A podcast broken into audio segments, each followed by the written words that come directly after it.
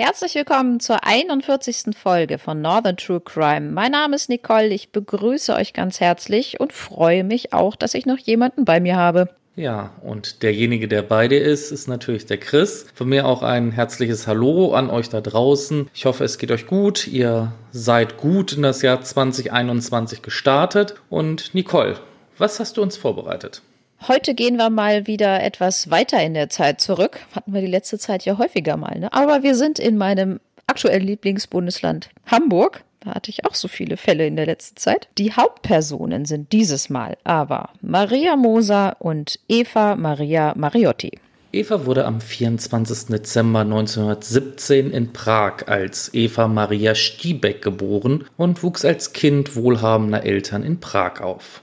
Ihr Vater hat ein Geschäft mit Modewaren. Sie besucht in Prag die deutsche Schule und absolviert anschließend eine höhere Mädchenschule im Jahr 1932. Danach absolviert sie eine Ausbildung mit Arrangement und Dekoration. Eva weiß also schon früh, sich oder andere Dinge ins rechte Licht zu setzen.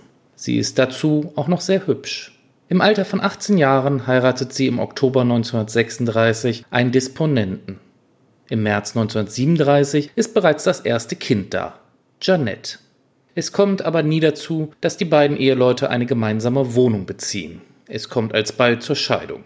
Eva beschwert sich über den Geiz ihres Gatten, dieser wiederum beklagt sich über eine mangelnde Versorgung, wie es sich damals für eine gute Ehefrau gehörte. Nach der Scheidung kommen die deutschen Besatzer nach Prag. Evas Vater ist deutscher Abstammung gewesen und so erhält sie 1939 die deutsche Staatsangehörigkeit. Sie führt den Namen Anna Höger.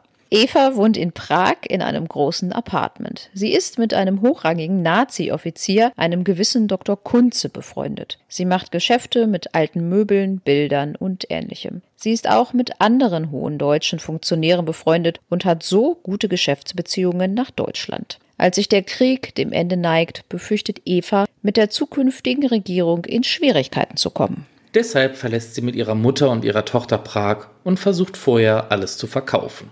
Das restliche Hab und Gut gibt sie als Schiffsfracht auf die Elbe nach Hamburg auf. Doch diese Schiffskoffer kommen nie in Hamburg an. So bleiben nur der Familienschmuck, Pelze und etwa eine halbe Million Reichsmark. Sie wohnen zunächst in einem Hotel. Nachdem die englischen Truppen Anfang Mai 1945 in Hamburg einmarschieren, trennt sich die Familie. Evas Mutter und ihre Tochter kommen in ein Ausländerlager. Eva ist im Marienkrankenhaus untergebracht und sie wird dort wegen gynäkologischer Eingriffe behandelt. Im August 1945 heiratet Eva den Franzosen André Mariotti. Er verlangte 50.000 Reichsmark für die Eheschließung. Eva brauchte nämlich die französische Staatsbürgerschaft, um aus Deutschland herauszukommen. Allerdings ist André ein Betrüger, denn er ist in Frankreich schon verheiratet. Nur zwei Monate nach der Eheschließung nimmt er sich in der Wohnung seiner Freundin, wohlbemerkt nicht seiner Ehefrau, das Leben. Er soll in Veruntreuungen und Schwarzmarktgeschäfte verwickelt gewesen sein. Er stirbt mittellos. Der einzige Nachlass ein Pappkoffer mit wenig Wäsche. Dieser wird seiner Freundin ausgehändigt. Später aber wird Eva behaupten, sie habe im Nachlass ihres Mannes einen Persianermantel gefunden. Über André lernt Eva acht Tage nach ihrer Heirat die 62-jährige Maria Moser kennen. Sie ist eine gebürtige Luxemburgerin und war mit einem Zahnarzt verheiratet, mit dem sie viele Jahre in Athen lebte. Er behandelte dort die königliche Familie. Als er im Winter 1929 starb, kaufte Maria das Mietshaus Loge Stieg 8 in Hamburg-Eppendorf, einem gutbürgerlichen Stadtteil der Hansestadt. Sie bewohnt im vierten Obergeschoss eine sechseinhalb Zimmerwohnung, von der sie jedoch nur zwei Zimmer wirklich nutzt. Durch Zwangseinweisungen der englischen Besatzungsmächte wohnen noch zwei weitere Personen in der Wohnung. Angeblich sollen Maria Moser und André Mariotti gemeinsam in Schwarzmarktgeschäfte verwickelt sein. Maria Moser handelt mit Lebensmitteln und erhält dafür die Wertsachen der Menschen. Eva und Maria freuen sich relativ schnell an. Offenbar ist es so, dass sich Maria zu Eva erotisch auch hingezogen fühlt. Eine Bekannte von Maria sagt später aus, dass diese Aktbilder besessen habe, die sie aus Griechenland mitgebracht habe. Diese habe sie ihren Besuchern gerne gezeigt. Frau Moser gab sich nach außen hin sehr vornehm. Eva besucht Maria Moser häufig und übernachtet auch gelegentlich dort. Sie meldet sich als Untermieterin an, um dem Wohnungsamt gegenüber zu rechtfertigen, dass die große Wohnung ausreichend belegt ist. Das Tagebuch der Frau Moser enthält zahlreiche Eintragungen, die sich mit Eva beschäftigen. Jeden Besuch und jedes Telefonat vertraut Maria ihrem Tagebuch an. Die Zeiten damals sind hart. Es geschehen in Hamburg mehr Morde im Monat, als es Beamte in der Mordkommission gibt. Maria Moser ist eine wohlhabende Witwe, die Angst um ihr Vermögen hat. So hat sie beispielsweise in das Futter mehrerer Handtaschen 1000 Reichsmark eingenäht. Auch Eva Mariotti weiß von den versteckten Schätzen. Sie hat zusammen mit Maria in deren Korsett Wertsachen eingenäht. Zu Beginn des Jahres 1946 lernt Maria im Flüchtlingslager den 21-jährigen Erich Sterber kennen. Er wirkt noch sehr jugendlich, ist schlank und hat schwarze gelockte Haare. Erich verliebt sich sofort in Maria, aber die Liebe bleibt einseitig. Maria erwidert seine Liebe nicht, sie nimmt ihn eher als ihren Helfer hin. Erich wurde als Arbeiter aus der Tschechoslowakei nach Deutschland verschleppt. Er träumt aber von einem Aufbruch in ein noch größeres Land. Brasilien. Von Brasilien träumt auch Eva.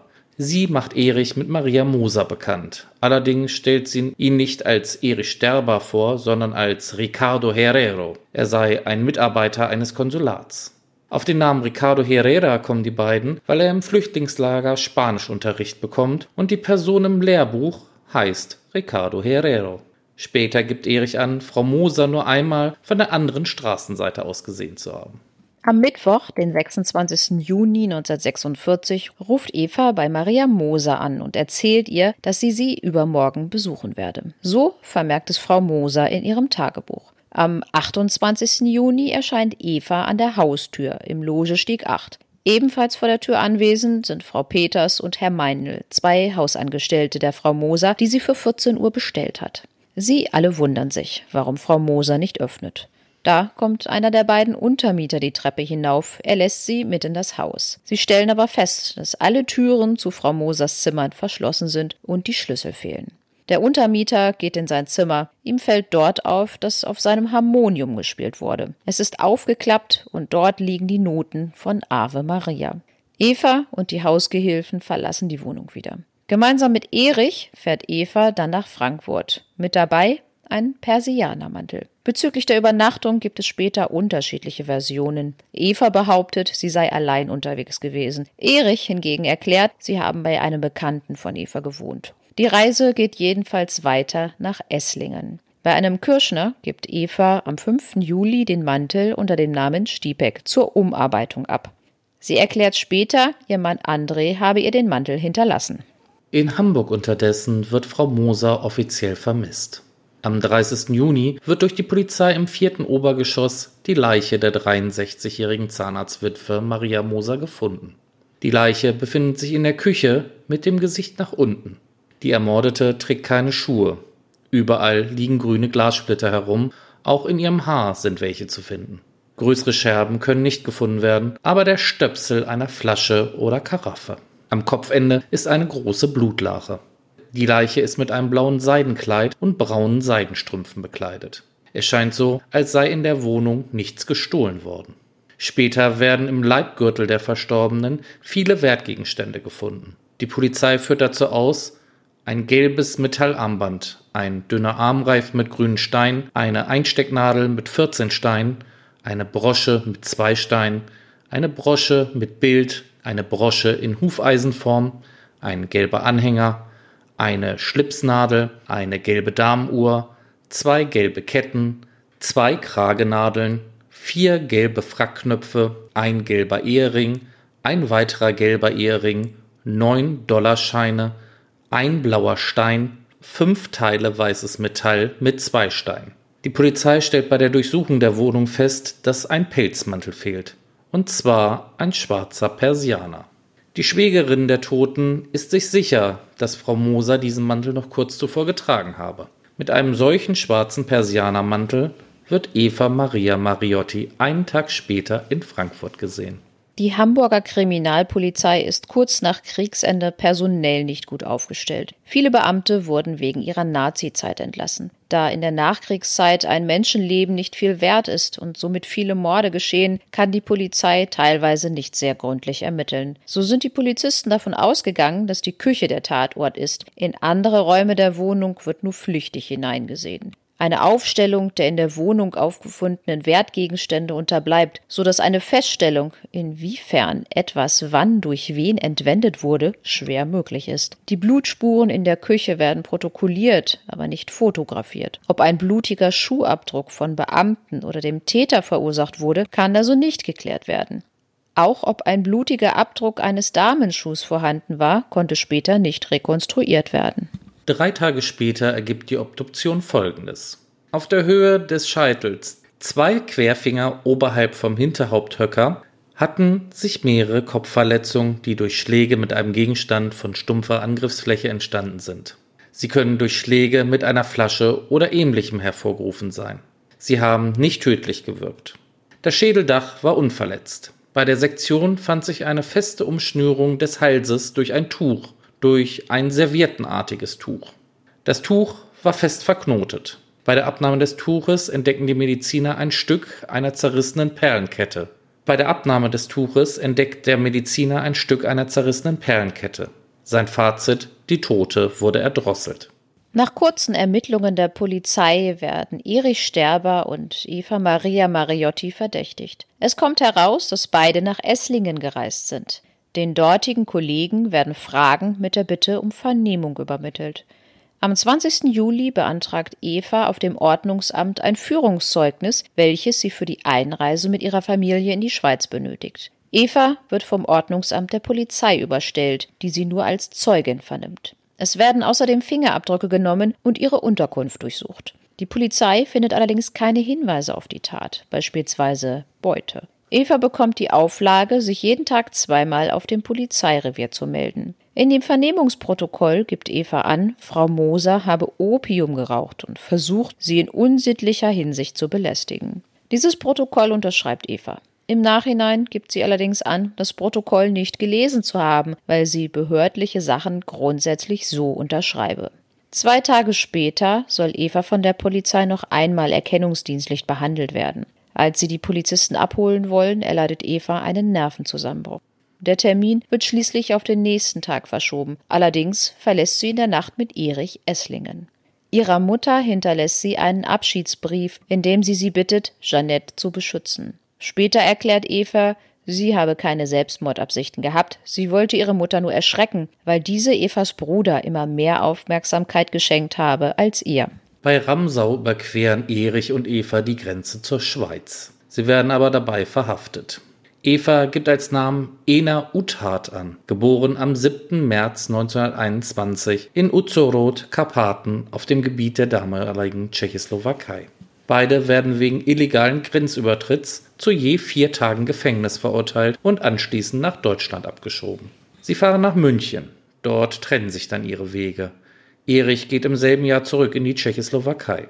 Im Jahr 1949 versucht Erich erneut nach Deutschland einzureisen. In seinem Rucksack findet die Polizei ein Funkgerät. Auf diese Straftat, nämlich Landesverrat bzw. Hochverrat, steht die Todesstrafe. Bei seiner Verhaftung wird Erich auch über den Mordfall Moser befragt. Er gesteht alles und berichtet der Polizei über den Mord, den Raub und die Flucht. Er bezichtigt Eva der Anstiftung, er sei nur Mitläufer gewesen. Der tschechoslowakischen Justiz muss Erich beweisen, dass er für die Amerikaner keine Spionagedienste leisten wollte. Er erklärt deshalb, aus Liebe zu Eva gehandelt zu haben und ihr nach Südamerika folgen zu wollen. Er kommt damit durch und so wird er im November 1950 wegen des Mordes zu 25 Jahren Freiheitsstrafe verurteilt. Sein Plan ist aufgegangen. Durch das Mordgeständnis wird die Flucht und somit der Landesverrat nicht weiter verfolgt. Bereits im Herbst 1962 wird er dann entlassen. Eva hingegen bleibt in München, lebt dort anfänglich in einem Lager. Sie will nach dem Krieg, wo in Deutschland alles zerstört ist, neu anfangen. Im Jahr 1947 zieht sie mit ihrer Mutter und der Tochter Jeannette unter dem Namen Helena Polanska nach Paris. Sie ist dort mit einem aus Serbien ausgewanderten Rittmeister namens Pierre Gajic zusammen. Geschäftlich ist ihr Partner allerdings nicht sehr erfolgreich. So verkauft Eva einige ihrer Schmuckstücke und Pelze, um das Leben in der Hauptstadt zu finanzieren. Eva plant bereits heimlich ihre Weiterreise nach Südamerika und verlässt ohne Pierre die Stadt im Jahr 1951. Eine Sache lässt sie aber in Paris zurück, ein Passfoto von sich selbst. Dieses wird später von ihrem Geliebten der Polizei übergeben, die es für die Fahndung verwerten kann. Die Schiffsreise führt die drei Generationen erst einmal nach La Paz in Bolivien. Dort eröffnet Eva einen Modesalon, aber die dortige Revolution im Jahr 1952 durchkreuzt ihren Plan. Und so flieht sie mit ihrer Familie wieder, zunächst nach Buenos Aires und drei Jahre später nach Rio de Janeiro. In Brasilien nimmt sie den Namen Silvia Sousa Leite an und wird als Geschäftsfrau tätig. Sie verkauft Heiligenfiguren nach New York und Deutschland. Die Familie hat inzwischen in Sao Paulo Fuß gefasst und bezieht dort ein großes, schönes Haus. Im Jahr 1960 aber wird sie von ihrer Vergangenheit eingeholt. Das in Paris zurückgelassene Foto wird in der neuen Revue abgedruckt und fällt einem Deutschen auf, der in Brasilien lebt. Er meldet Silvia bzw. Eva bei der Polizei und so wird sie im Jahr 1961 in Brasilien verhaftet. Im Gefängnis in Sao Paulo möchte sie sich von ihrer Familie verabschieden, aber es wird ihr nicht gestattet. Sie kündigt abermals einen Selbstmord an, wenn sie nach Deutschland ausgeliefert würde. Bei ihr werden anschließend eine Rasierklinge und mehrere Tabletten gefunden. Auf dem Flug nach Deutschland fragt sie dann die Beamten nach dem Grund ihrer Verhaftung. Ob es um den Hamburger Mord des Tschechen ginge, will sie wissen. Und ob er noch lebe.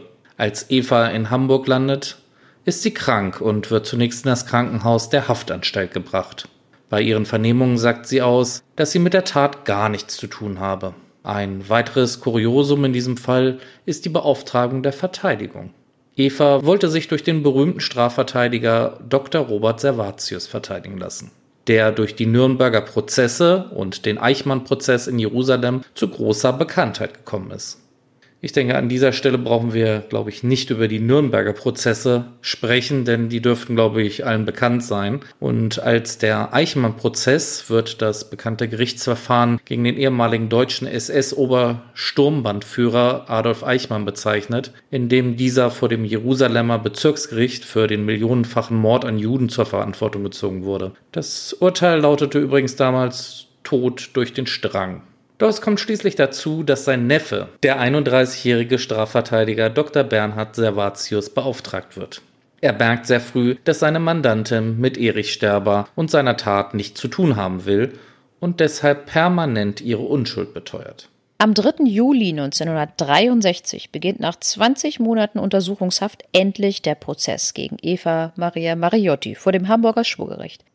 Das Schwurgericht war damals noch mit drei Berufsrichtern und sechs Schöffen, man nannte sie auch Geschworene, besetzt. Schöffen sind im deutschen Strafprozessrecht mit den Berufsrichtern bei der Urteilsfindung gleichberechtigt und konnten seinerzeit durch die Zusammensetzung sechs Schöffen zu drei Berufsrichtern wegen der notwendigen Zweidrittelmehrheit die Berufsrichter noch überstimmen. Den Vorsitz hat der 61-jährige Landgerichtsdirektor Kurt Steckel. Er wurde mit 22 Jahren nach seinem ersten Staatsexamen Referendar und wurde 1927 Staatsanwalt in Königsberg. Er wirkte während des Zweiten Weltkriegs als Ankläger an einem Sondergericht. Von Februar bis April 1945 war er als Ankläger an den Volksgerichtshof abgeordnet. Nach dem Krieg war Steckel bis 1947 im Wohnungsamt in Hamburg tätig, bevor er im Oktober 1947 zunächst Untersuchungsrichter und im März 1948 Richter auf Lebenszeit und Landgerichtsdirektor wurde. Vor dem Prozessbeginn erklärt er den Geschworenen, dass der Prozess eine Woche später ausgestanden sein würde, denn der Fall sei klar. Glatter Raubmord. Die Angeklagte lüge, sobald sie den Mund aufmache.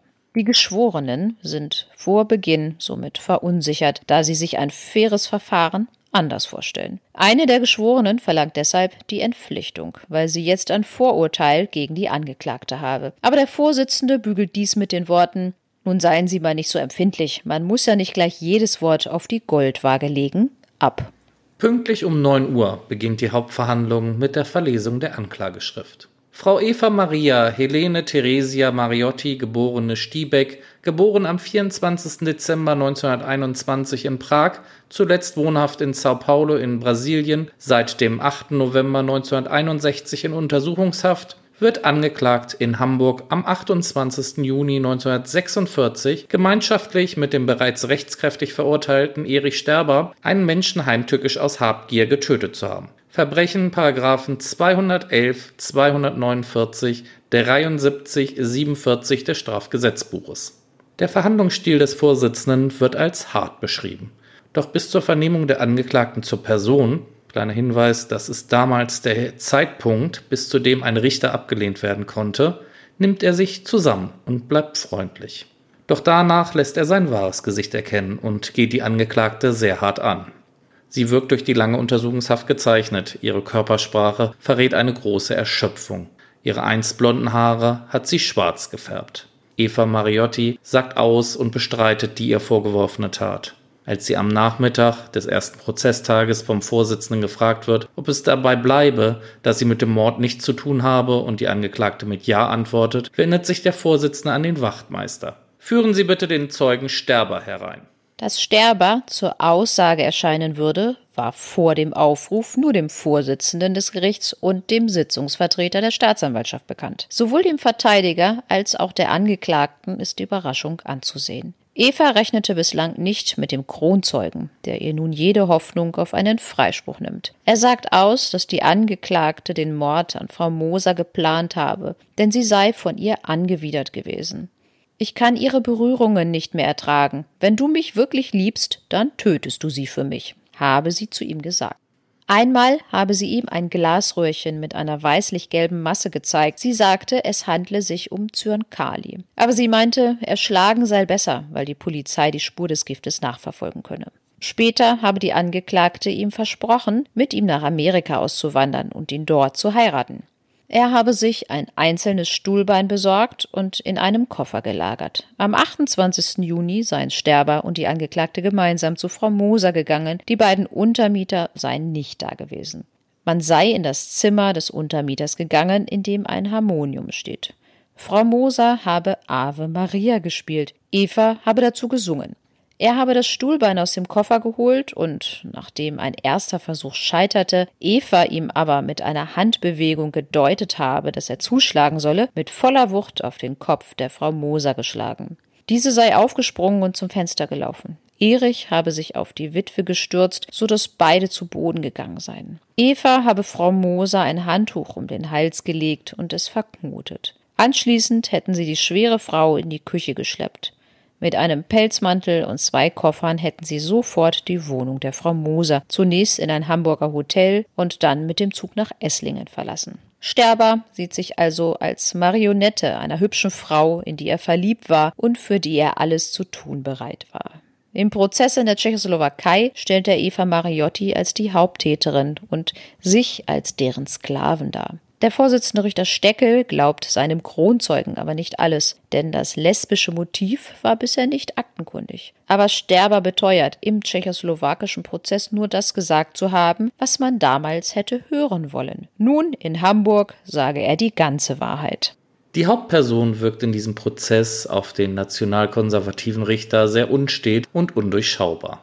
Eva gibt nur ungern Auskunft über ihr bisheriges Leben. Geboren als Eva Stipek, verheiratet als Eva Nemetsch, auf ihren Antrag von Deutschen in Anna Höger umbenannt, für 50.000 Reichsmark in den Namen Mariotti eingeheiratet, als Ena Utat in die Schweiz geflüchtet, in München als Eva Polanska-Stipek gelebt, in Paris als Helena Polanska und in Brasilien schließlich als Silvia Sousa Leite wohnhaft gewesen. Der Vorsitzende geht teilweise sehr barsch und häufig ironisch mit der Angeklagten um. Er beschwert sich aber auch darüber, dass viele gute Polizeibeamte wegen ihrer Nazi-Vergangenheit aus dem Dienst entlassen wurden und deshalb teilweise nicht gut ermittelt wurde. Am dritten Verhandlungstag reicht es dem Verteidiger und dieser entgegnet dem Vorsitzenden, dass seine Mandantin so behandelt werde, als sei ihre Schuld bereits festgestellt. Dieser antwortet zornig, dass er sich von der Angeklagten seine Verhandlungsführung nicht vorschreiben lasse. Am Ende des dritten Verhandlungstages bricht die Angeklagte ohnmächtig zusammen. Am 9. Juli 1963 plädiert der Vertreter der Staatsanwaltschaft auf eine lebenslange Freiheitsstrafe, der Verteidiger auf Freispruch. Das Gericht unterbricht die Verhandlung, aber nicht für eine Beratung. Der Vorsitzende Richter hat Dienstjubiläum und diese 40 Jahre in der Justiz müssen gefeiert werden. Mit Bier und Zigaretten. 50 Justizbedienstete und zwei geladene Pressevertreter feiern den ganzen Nachmittag. Am 10. Juli 1963 um 8 Uhr geht die Urteilsberatung los, fast den ganzen Tag. Im Beratungszimmer lässt Steckel dann eine Abstimmung durchführen. Eine Mehrheit von zwei Dritteln für die Bejahung der Schuldfrage ist erforderlich. Der Vorsitzende, zwei Beisitzer und einer der Geschworenen heben die Hand, als es um die Schuldfrage geht. Bei der Gegenprobe heben die fünf anderen Geschworenen ihre Hand. Es steht somit 4 zu 5. Die Schuldfrage ist daher verneint. Die Geschworenen gehen von einem Freispruch aus. Der Vorsitzende jedoch erklärt anschließend, es habe sich nicht um eine endgültige Abstimmung, sondern um eine Probeabstimmung gehandelt. Es sei also nur ein Test gewesen. Die Angeklagte sei nicht freizusprechen. Diese Aussage macht ein Schöffe gegenüber der Presse. Der Vorsitzende Richter widerspricht dem jedoch später. Der erste Prozess endet schlussendlich nicht mit einem Urteil, sondern mit einem Beweisbeschluss, dass ein Untermieter der Ermordeten noch ermittelt und vernommen werden solle, sowie dem Beschluss, das Verfahren auszusetzen. Dieses Ende kommt für alle Beteiligten sehr überraschend. Die Staatsanwaltschaft wird also veranlasst, weitere Ermittlungen durchzuführen. Und so kommt es, wie es kommen muss. Es vergeht die Zeit und am 24. Februar 1964 beginnt dann der zweite Prozess gegen Eva Maria Mariotti. Den Vorsitz hat dieses Mal der Kollege des inzwischen pensionierten Richters Steckel, der Landgerichtsdirektor Erhard. Der zweite Prozess ist nicht viel anders als der erste. Die Angeklagte bestreitet die Tat, der erneut anwesende Kronzeuge Sterber belastet weiterhin schwer die Angeklagte. Das Gericht verlässt sich auf seine Aussage und gesteht ihm sogar einige Gedächtnislücken zu. Im ersten Prozess hat er beispielsweise erzählt, dass beide nach der Tat einen Koffer voll mit Juwelen und Devisen gepackt und sie wegschleppen. Da er nunmehr weiß, dass die Juwelen im Korsett der Frau Moser eingenäht waren, sagt er aus, die Angeklagte habe alleine die Koffer gepackt. Sterber ändert einige seiner früheren Aussagen. So bringt er beispielsweise eine völlig andere Version seiner Flucht aus der Tschechoslowakei nach Deutschland. Neben Erich Sterber werden insgesamt 64 weitere Zeugen vernommen. Am Tage der Urteilsverkündung gibt es einen derartigen Zuschauerandrang, dass nur ein Teil der Öffentlichkeit eingelassen werden kann, da der Saal nicht genug Sitzplätze bereithält. Am 12. März 1964 wird Eva Mariotti durch das Schwurgericht wegen gemeinschaftlichen Mordes und schweren Raubes zu einer lebenslangen Zuchthausstrafe und lebenslangem Ehrverlust verurteilt. Die Angeklagte lässt durch ihren Verteidiger Revision einlegen. Im Dezember 1964 wird das Urteil durch den fünften Strafsenat des Bundesgerichtshofs in Berlin aufgehoben. Die Verteidigung Eva Mariottis hatte sieben Gründe für die Revision angegeben. Dem Bundesgerichtshof genügte aber schon ein einziger Formfehler, um die Verurteilung aufzuheben. Die Berufsrichter hatten vor der Eröffnung der Hauptverhandlung eine Begehung des Tatortes vorgenommen und hierüber ein Protokoll angefertigt. Dieses Protokoll war nicht in die Hauptverhandlung eingebracht worden, wurde aber in dem Urteil zugrunde gelegt. Am 31. März 1965 beginnt dann der dritte Prozess. Diesen führt der 45-jährige Heinrich Backen, der normalerweise ein Zivilrichter ist. Die Angeklagte ist mittlerweile durch die jahrelange Haft zermürbt. Zeugen können sich nach über 19 Jahren an viele Vorgänge nicht mehr richtig erinnern. Der Vorsitzende aber behandelt die Angeklagte höflich und hat Verständnis für ihre Situation. Der Verteidiger erklärt dieses Mal, dass seine Mandantin schweigen werde. Dr. Servatius weiß nämlich, dass die Angeklagte sich oftmals selbst am stärksten belastete. Sie hat oft Tatzeiten, Tatorte und Tatsachen verwechselt und somit widersprüchliche Einlassungen abgegeben. Diese waren natürlich Wind auf die Mühlen der Staatsanwaltschaft. Und auch in diesem Prozess taucht Erich Sterber als Hauptzeuge auf. Der Vorsitzende weist ihn noch einmal ausdrücklich auf die Bedeutung seiner Aussage hin, denn von dieser hängt unheimlich viel für die Angeklagte ab, nämlich ihr ganzes Schicksal.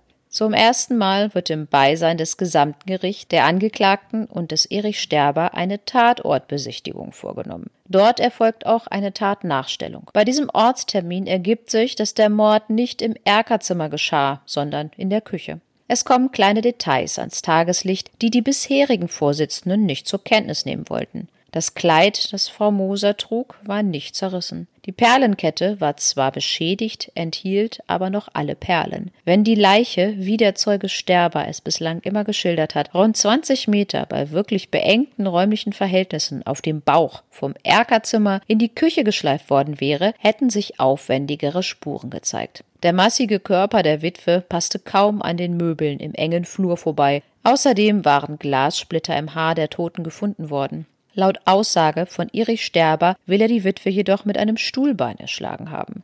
Für Dr. Servatius ist nach diesem Ortstermin der Tathergang klar. Sterber erschien am 28. Juni 1946 allein an der Wohnungstür. Die Witwe Moser öffnet und führt ihn in die Küche. Frau Moser zündet den Ofen an und beginnt mit der Vorbereitung des Mittagessens. Sterber greift währenddessen eine Flasche und schlägt auf Frau Moser ein. Sie liegt schließlich auf dem Boden vor dem Herd, mit einer riesigen Blutlache um den Kopf. Nun nimmt Sterbe eine Serviette und erdrosselt sie. Dabei reißt die Perlenkette. Aber die Perlen bleiben auf der Schnur, denn die Serviette liegt darüber. Da Sterber nicht wusste, wo sich Wertsachen befanden, greift er einen Kimono und einen alten Persianermantel. Es kann allerdings nicht ausgeschlossen werden, dass er auch Bargeld an sich nahm. Die Polizei findet später nämlich nur 40 Reichsmark. Ziemlich wenig für eine Frau, die sehr wohlhabend war. Die Vernehmung des ehemaligen Untermieters der Frau Moser, der sich nach ihrem Tode diverser Wertgegenstände bemächtigt hatte, geriet zu einer ungewöhnlichen Episode. Der Zeuge erklärt, dass seine mittlerweile aufgebaute bürgerliche Existenz gefährden würde, falls seine damaligen Handlungen erneut in die Öffentlichkeit gezerrt würden. Das Gericht bat die Journalisten, auf die Nennung des Namens des Zeugen zu verzichten. In der Boulevardpresse wurde daraufhin getitelt Gericht ließ sich unter Druck setzen. Mariotti-Zeuge droht mit Selbstmord. Die Vertreter der Staatsanwaltschaft setzten sich nicht mit den Widersprüchen des Kronzeugen auseinander. In dem auf zwei Tage angesetzten Plädoyer legt Oberstaatsanwalt Helge das Schweigen der Angeklagten gegen sie aus. Wer schweigt, lügt. Seit wir der Folter abgeschworen haben, darf ein Angeklagter schweigen. Die Gefahr eines solchen Verhaltens sollte sich die Angeklagte vor Augen halten. Aus welchem Grund wird die Angeklagte den Weg dem Gericht seine Aufgabe der Wahrheitsfindung erschweren. Der Staatsanwalt dreht der Angeklagten also aus ihrem Schweigen einen Strick. Da es in diesem dritten Prozess ein großes Medieninteresse gibt, ist die Empörung am nächsten Tag in der Presse sehr groß. Die Verbindung von Folter und Schweigen führt zu heftigen Reaktionen. In seinem Plädoyer am letzten Prozesstag beantragt der Vertreter der Staatsanwaltschaft, die Angeklagte für schuldig zu bekennen und eine lebenslange Zuchthausstrafe auszusprechen. Er bewertet das Schweigen der Angeklagten nochmals negativ und als Eingeständnis. Die anwesende Pressevertreterin verlässt während des Plädoyers den Saal und berichtet dem Generalstaatsanwalt Buchholz, ein Stockwerk höher, von den Vorgängen im Prozess. Ernst Buchholz betritt daraufhin den Gerichtssaal und setzt sich zunächst zu der Pressevertreterin. Nach dem Ende des Plädoyers bittet er den Vorsitzenden um das Wort. Viele Anwesende im Gericht kennen den Generalstaatsanwalt nicht, ebenso die Angeklagte, die zu weinen beginnt, da sie neues Unheil befürchtet.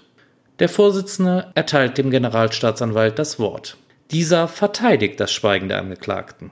Ich möchte eine Erklärung abgeben zu einer Rechtsfrage, die für die gesamte Justiz von großer Bedeutung ist. Es geht um das Recht des Angeklagten zu schweigen. Seit wir eine Strafprozessordnung haben, hat jeder Angeklagte dieses Recht. Die vom Oberstaatsanwalt Helge vertretene Auffassung, dass aus dem Schweigen der Angeklagten Frau Mariotti, die auf ihre Schuld zu schließen wäre, ist unzulässig und deckt sich nicht mit der Auffassung der Leitung der Hamburger Staatsanwaltschaft und auch nicht mit meiner Auffassung. Jeder Angeklagte muss von seinem Recht auf Schweigen ohne jedes Risiko und ohne Gefahr Gebrauch machen können. Aus dem Schweigen auf die Schuld zu schließen bedeutet einen Prozessverschluss. Im Falle der Frau Mariotti halte ich ihr Schweigen sogar für sehr verständlich und sehr vernünftig. Nach eigenen Angaben hatte er durch diese öffentliche Erklärung den liberalen Ruf seiner Behörde bewahren wollen.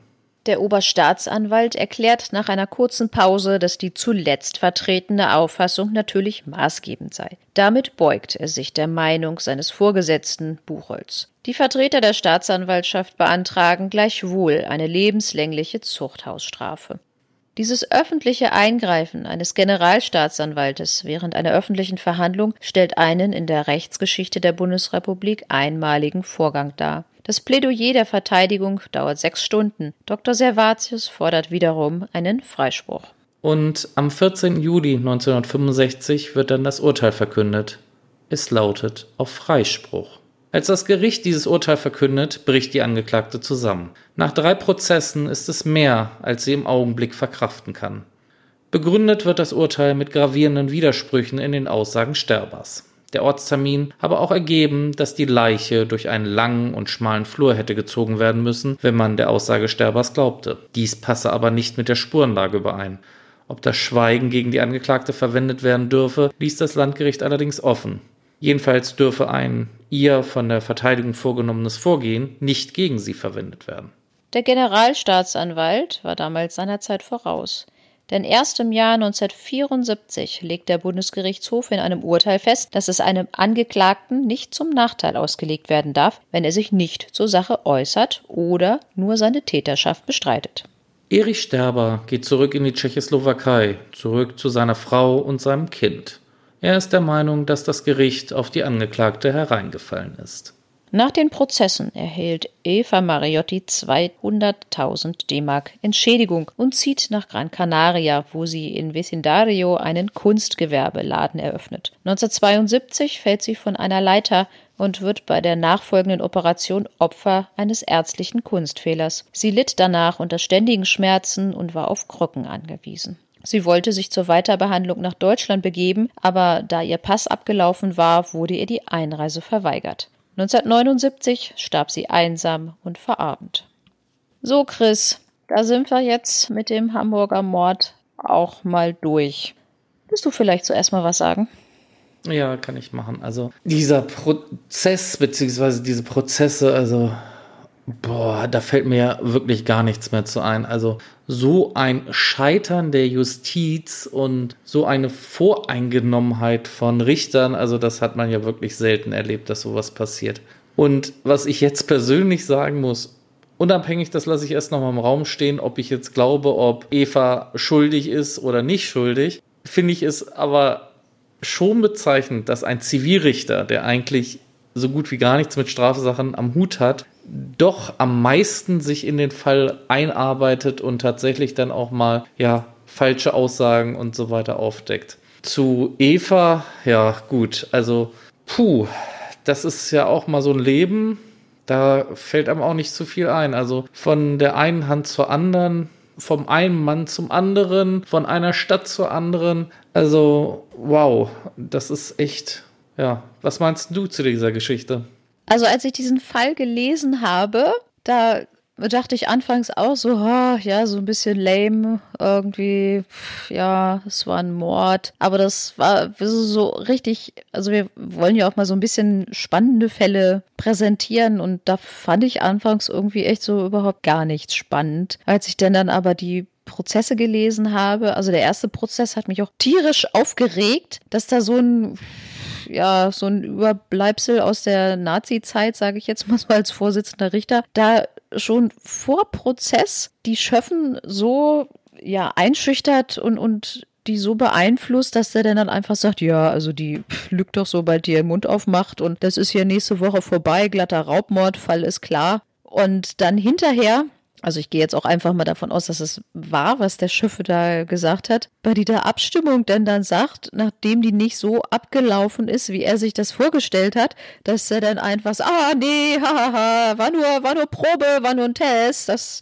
das giltet gar nicht. Da habe ich mir auch gedacht, sag mal, was ist das denn hier? Sind wir irgendwie eine Bananenrepublik oder was? So funktioniert das doch alles gar nicht. Und ja gut, der zweite Prozess war ja irgendwie auch nicht, auch nicht viel besser. Was ich denn dann beim dritten Prozess aber auch mal so wirklich richtig gefeiert habe, war wirklich erstmal, also der Zivilrichter, wie du ja schon sagtest, der es wirklich als erster da mal begriffen hat, wie ein fairer Prozess stattzufinden hat. Und das Auftreten des Generalstaatsanwalts. Also das fand ich ja mega cool. Wie gesagt, ich lasse das jetzt auch nochmal so ein bisschen im Raum stehen, jetzt, was ich von der Eva halte. Aber ja, das, das, das fand ich wirklich beeindruckend, dass der denn dann einfach auch gesagt hat, also so kann ich das nicht stehen lassen, was meine Leute hier öffentlich erzählt haben. Die Angeklagten haben das Recht zu schweigen und daraus darf man halt keine Schlüsse ziehen. Und das, das fand ich wirklich so bemerkenswert, was mich an diesem Fall ja so gereizt hat, dass ich jetzt sage, so, den, den präsentieren wir mal hier heute. Ich kannte den bislang auch noch nicht. Was meinst du denn zu dem Mord und der Beteiligung? Was hat Eva für eine Rolle gespielt? Ist jetzt natürlich schwierig, weißt du, auch vor allem vor dem Hintergrund, dass wirklich ja echt viele Jahre jetzt vergangen sind seit, seit der Geschichte. Was mich so ein bisschen wundert, gehen wir mal davon aus, dass es so war, wie der Sterber gesagt hat und sie haben die Tat zusammen begangen. Eva wusste doch, wo Frau Moser ihre Sachen versteckt hatte, wenn es wirklich um die Kohle ging. Aber Eva hat ja eigentlich die Kohle auch nicht groß nötig gehabt, weil sie hatte ja ein bisschen äh, Geld, was sie da aus äh, Prag mitgebracht hat. Und eigentlich war das Verhältnis zwischen ihr und der Moser äh, doch relativ gut.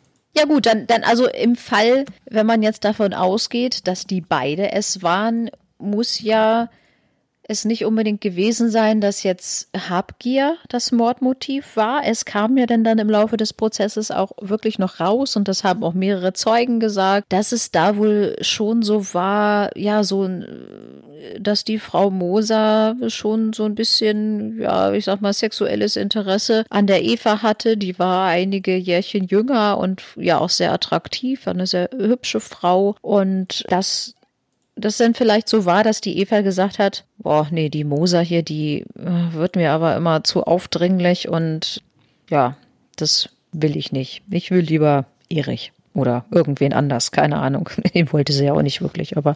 Ich wollte gerade sagen, den Erich wollte sie auch nicht haben. Das könnte ja auch noch ein Motiv gewesen sein. Ne? Stimmt, da hast du natürlich recht. Wenn die zusammen waren, Eva wusste ja, dass das Geld in Handtaschen eingenäht war. Und äh, was ich mich zwischendurch auch noch gefragt habe, wie viel Kilo hat die da in ihrem Korsett hin und her geschleppt? Also was ist, das ist ja vorgelesen, was die Polizei da alles drin gefunden hat. Ich stelle es mir schon ganz schön schwer vor. Plus das eigene Körpergewicht, nach dem, was ja das Gericht festgestellt hat, muss ja Frau Moser auch nicht gerade eine sehr schlanke Gazelle gewesen sein wenn es schon Probleme gäbe, ihren wuchtigen Körper über den Flur zu schleifen, so wie es ja hieß. Das heißt, sie muss ja ihr Eigengewicht getragen haben und dann auch noch diese ganzen Klunker, also was da alles ja auch gefunden wurde, ist ja unglaublich, ne? Naja gut, so ein einzelner Ring ist ja auch nicht schwer. Vielleicht ist das bei dem Körpergewicht doch gar nicht so sehr, ja, ins Gewicht gefallen. Wenn wir sonst ja, also die, die, muss ich sagen, also diese Version mit dem Stuhlbein finde ich auch nicht so nachvollziehbar, wenn die da wirklich ja Glassplitter auch in ihren Haaren gefunden haben. Wie soll das denn dann zustande gekommen sein? Also, dass diese Version, die der Erich da gebracht hat, die mit dem Stuhlbein da und dem Ave Maria am Harmonium da, das kann ich ehrlich gesagt auch nicht so richtig glauben. Das passt für mich auch nicht zusammen. Von daher würde ich jetzt auch mal vermuten, dass das wirklich auch so war, dass die Küche der Tatort war und dass er sie mit einer Flasche erschlagen hat.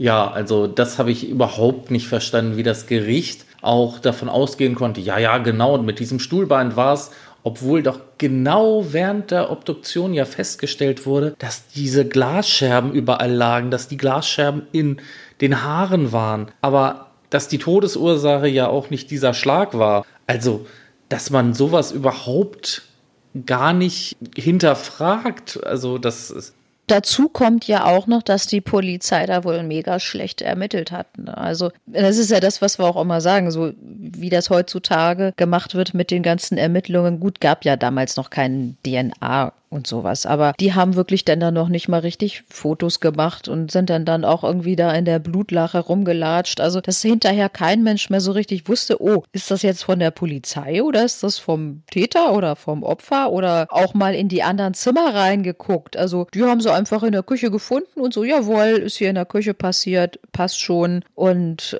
noch nicht mal geguckt, weil sie ja vielleicht dann auch eigentlich da mal auch hätten drauf kommen können, dass die ja auch ein bisschen wohlhabender war, dass hinterher mal geguckt wurde, was sind denn dann überhaupt noch für Wertgegenstände denn dann gewesen in der Wohnung? Ist das ein Raubmord gewesen? Und also da fehlte, glaube ich, so richtig viel. Aber wie gesagt, nach dem Krieg war die Polizei personell da nicht so wirklich gut aufgestellt.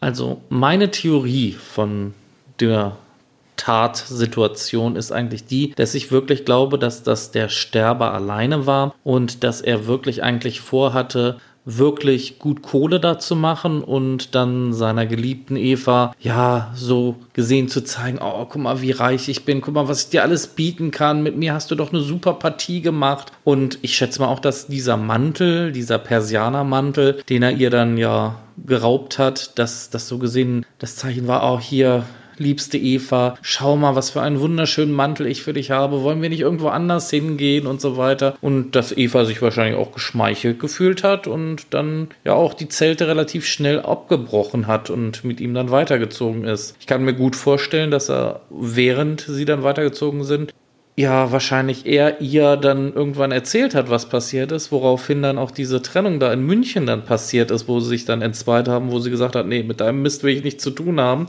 Nachher fällt das noch auf mich zurück und ja, dann ist sie ja weitergezogen, Paris, Paris, Athen, auf Wiedersehen, ne? ja, aber also ich, ich gehe eigentlich auch mal fest davon aus, dass sie das gewusst hat und auch zu einem sehr frühen Zeitpunkt gewusst hat. Ich denke auch diesen Persianermantel, ich weiß nicht, ob damals das so häufig war, dass jemand so einen schwarzen Persianermantel hatte, ob da jeder drei von im Schrank hängen hatte oder ob das eher eine seltenere Sache war. Aber ich könnte mir vorstellen, dass ihr das doch auch irgendwo bekannt vorgekommen sein musste. Sie war da wirklich gut mit der Frau Moser befreundet und war auch häufig bei ihr. Dann wird sie, denke ich mal, auch gewusst haben, dass die so einen schwarzen Persianermantel hat. Und wenn der Erich später denn dann sagt so, guck mal, Schätzelein, was ich hier habe, und dann wird sie doch dann auch denken, so, äh, ein schwarzer Persianermantel, der ist mir aber fünf Größen zu groß. Äh, hm, wo hast du den denn her? Ey, also so blöd wird die doch auch nicht gewesen sein. Das muss sie doch irgendwie geahnt haben. Und auch, dass sie so, ja, Hals über Kopf da aus Hamburg weg sind. Ja gut, es kann natürlich auch sein, dass er ihr nur gesagt hat, ja, dass sie, dass er den geklaut hat und nicht, dass er die Frau Moser da gleich Ach so, du meinst, Erich hat Eva erzählt, er hat den Mantel bei Frau Moser für sie geklaut. Ja. Deswegen, das würde ja dann auch in der Form halt Sinn machen, dass sie dann in Frankfurt mit diesem Mantel da in diese Änderungsschneiderei geht und sagt, hier, machen wir den mal ein bisschen enger. Ja, also ich gehe mal davon aus, dass sie schon gewusst hat, woher dieser Persianermantel kommt. Aber auch das, ja, wie gesagt, dieses Verlassen von jetzt auf gleich von Hamburg, äh, das, das kommt mir alles auch so ein bisschen komisch vor. Ich weiß jetzt nicht, also früher war das ja, haben wir auch gesagt, mit dem Strafgesetzbuch noch so ein bisschen anders, aber heutzutage haben wir ja auch so die Sachen, es gibt ja auch unterschiedliche Sachen, wie man an einer Tat beteiligt sein kann. Du kannst ja nicht nur Täter oder Mittäter sein, du kannst ja auch jemanden anstiften oder als Gehilfe dabei sein. Und da wird man ja auch bestraft. Also es ist ja jetzt nicht komplett straffrei, wenn man jemanden anstiftet. Oder was meinst du, hat sie da irgendwo überhaupt nichts von gewusst? Ah, ich weiß nicht. Also, also Anstiftung könnte ich mir nicht so wirklich vorstellen, weil da fehlt mir wirklich so, ja, dieser, dieser Hintergrund. Also ich glaube schon, dass die ganze Sache so auf sein, ja, sein Drängen hinaus passiert ist. Vielleicht können wir mal kurz sagen, was Anstiftung bedeutet und wie man da bestraft wird. Ja, das können wir gerne machen. Ja, steht in Paragraph 26 Strafgesetzbuch, also als Anstifter wird man genauso bestraft wie ein Täter, wenn man einen anderen vorsätzlich zu dessen vorsätzlich begangener rechtswidriger Tat bestimmt hat. Also das ist jetzt so ein bisschen abstrakt und ist auch nicht so ganz einheitlich, was nun die Literatur und der Bundesgerichtshof darunter verstehen. Aber man kann es sagen, jegliches Hervorrufen eines Tatentschlusses. Und das ist eigentlich genau das, was der Erich gesagt hat. Er hat ja dann auch gesagt, dass sie, also dass, dass Eva zu ihm gesagt hat, ja, ja, wenn du mich wirklich liebst, dann bringst du sie für mich um oder irgendwie sowas. Also so in etwa, sage ich jetzt mal so. Ne? Also so nach dem Motto, bring die mal für mich um und dann können wir zusammen heiraten. Das ist ja schon so, könnte ich mir, also zumindest so die Herbeiführung einer verlockenden Situation. Das kann ich da in dem Fall zumindest für möglich halten. Ach, ich finde unsere Diskussion ja immer so schön, weil, wie dir vielleicht aufgefallen ist, wir haben irgendwie nie dieselbe Meinung, aber am Ende finden wir dann trotzdem einen passenden Konsens. Also, wie gesagt, für mich persönlich scheidet irgendwie die Anstiftung schon relativ aus. Dann sag doch mal was, dann sag doch mal was, was äh, Beihilfe ist oder wie man da bestraft wird. Ja, da springen wir einfach einen Paragraphen weiter. Da sind wir dann nämlich im Paragraph 27. Und dort heißt es im Beihilfeparagraph, als Gehilfe wird bestraft, wer vorsätzlich einem anderen zu dessen vorsätzlich begangener rechtswidrigen Tat Hilfe geleistet hat. Und die Strafe für den Gehilfen richtet sich halt nach der Strafandrohung für den Täter. Und sie kann aber halt noch gemildert werden, weil es halt, ich sag mal, nicht der Haupttäter war, sondern so gesehen nur der Helfer der Tat. Deswegen Beihilfe zum Beispiel. Du hattest da noch einen sehr lustigen Satz, den fand ich sehr witzig. Den könntest du vielleicht jetzt nochmal raushauen, damit alle den mal gehört haben. Ja, diese ganze Sache mit der Anstiftung und der Beihilfe, das ist gar nicht mal so einfach. Wir wollen da jetzt ja auch nicht zu, wir sind ja kein, kein Jura-Podcast und wir wollen das ja jetzt alles hier nicht wissenschaftlich diskutieren. Aber es gibt ja nicht nur Anstiftung, es gibt auch eine Aufstiftung und eine Abstiftung und eine Kettenanstiftung. Und übrigens ist so versuchte Beihilfe nicht strafbar, aber Beihilfe zum Versuch schon. Unter der Beihilfe kann man vielleicht noch mal kurz sagen, was da so zu verstehen ist. Mm, du meinst jetzt zum Beispiel, dass es unterschiedliche Formen der Beihilfe gibt. Dass man zum Beispiel aktiv halt Hilfe leisten kann oder aber auch motivierend, bestärkend Beihilfe leisten kann. Also indem ich halt sage, ja, komm, du machst das schon, ja, stich den mal ab. Oder ob ich ihm halt das Messer für die Tat reiche. Das sind halt die verschiedenen Arten der Beihilfe. Ja, einmal physisch und einmal psychisch. Das ist aber auch im Fall der Beihilfe nicht so einheitlich, was die Literatur sagt und was der BGH sagt, ist es auf jeden Fall so, dass jede Handlung des Gehilfen ausreicht, die geeignet ist, diese Haupttat zu fördern. Also das heißt, in dem Fall wäre es ja so gewesen, wenn man jetzt mal sagt, Sie hätten die Frau Moser tatsächlich in dem Erkerzimmer erschlagen, also was heißt geschlagen erstmal, nur mit dem äh, Stuhlbein, was da war. Und da war sie ja noch nicht tot. Und dann haben sie sie gemeinsam in die Küche gezerrt. Und dabei hat Eva geholfen. Das ist ja aber schon eine Beihilfe. Da hast du recht, ja. Aber so war es ja nicht. Nein, aber das wollten wir ja nur mal, nur mal so sagen. Und es ist irgendwie auch äh, gar nicht so einfach. Vielleicht können wir irgendwann anders mal in der Folge darauf eingehen, auf diesen Paragraph 49. Es ist ja aber wirklich auch gesetzlich vorgeschrieben, dass oder, oder zumindest auch zugelassen, dass Strafen auch gemildert werden können. Ich hatte es irgendwo auch mal gehört, dass irgendjemand gesagt hat, ja, wenn jemand wegen Mordes verurteilt wird, dann ist das zwingend, dass er zu lebenslanger Freiheitsstrafe verurteilt wird. Aber so ist das auch nicht. Es gibt ja auch in dem Fall diesen Paragraph 49, der da greift. Und da ist das so zum Beispiel, dass sie an die Stelle von lebenslanger Freiheitsstrafe denn dann eine zeitige Freiheitsstrafe tritt, die aber mindestens drei Jahre umfassen muss. Also es kann auch mal sein, dass einer wegen Mordes verurteilt wird und keine lebenslange Freiheitsstrafe bekommt, sondern nur eine Freiheitsstrafe in Höhe von, ich sag mal, zehn Jahren oder so. Aber das können wir an irgendeiner anderen Stelle mal besprechen.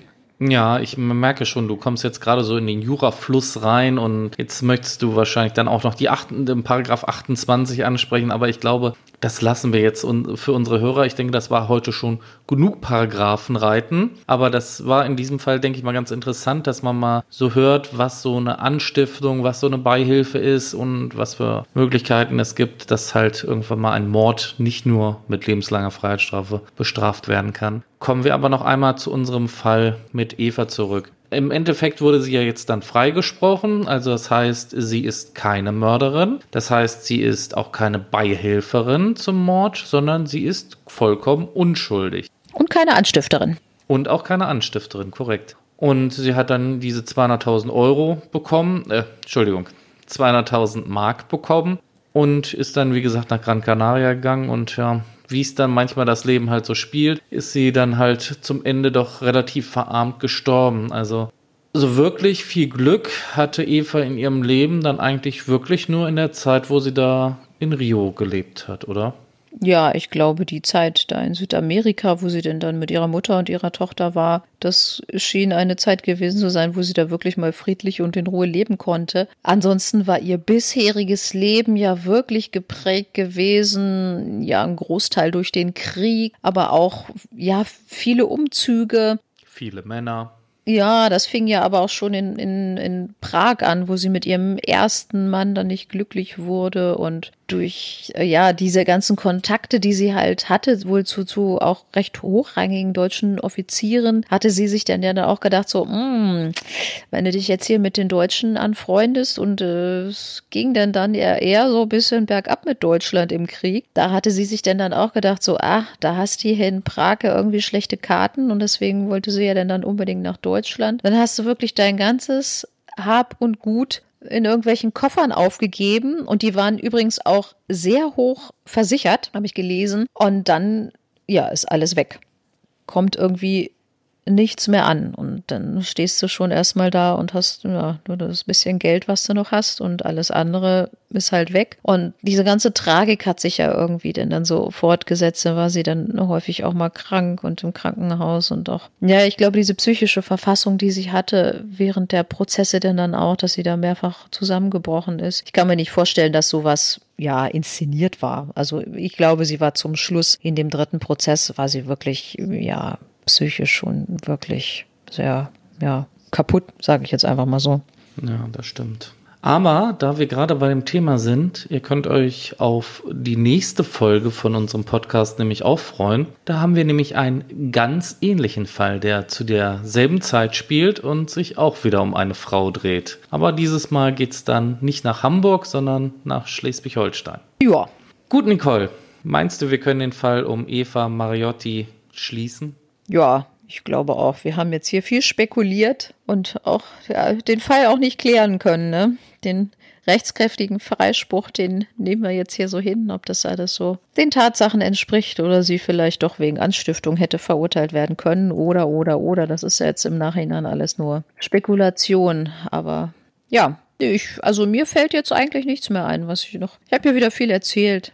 Sehr gut. Dann bleibt mir nur noch, euch einen schönen guten Morgen, guten Mittag, guten Abend zu wünschen. Passt gut auf euch auf und vor allem, wie immer, bleibt auf jeden Fall bitte gesund.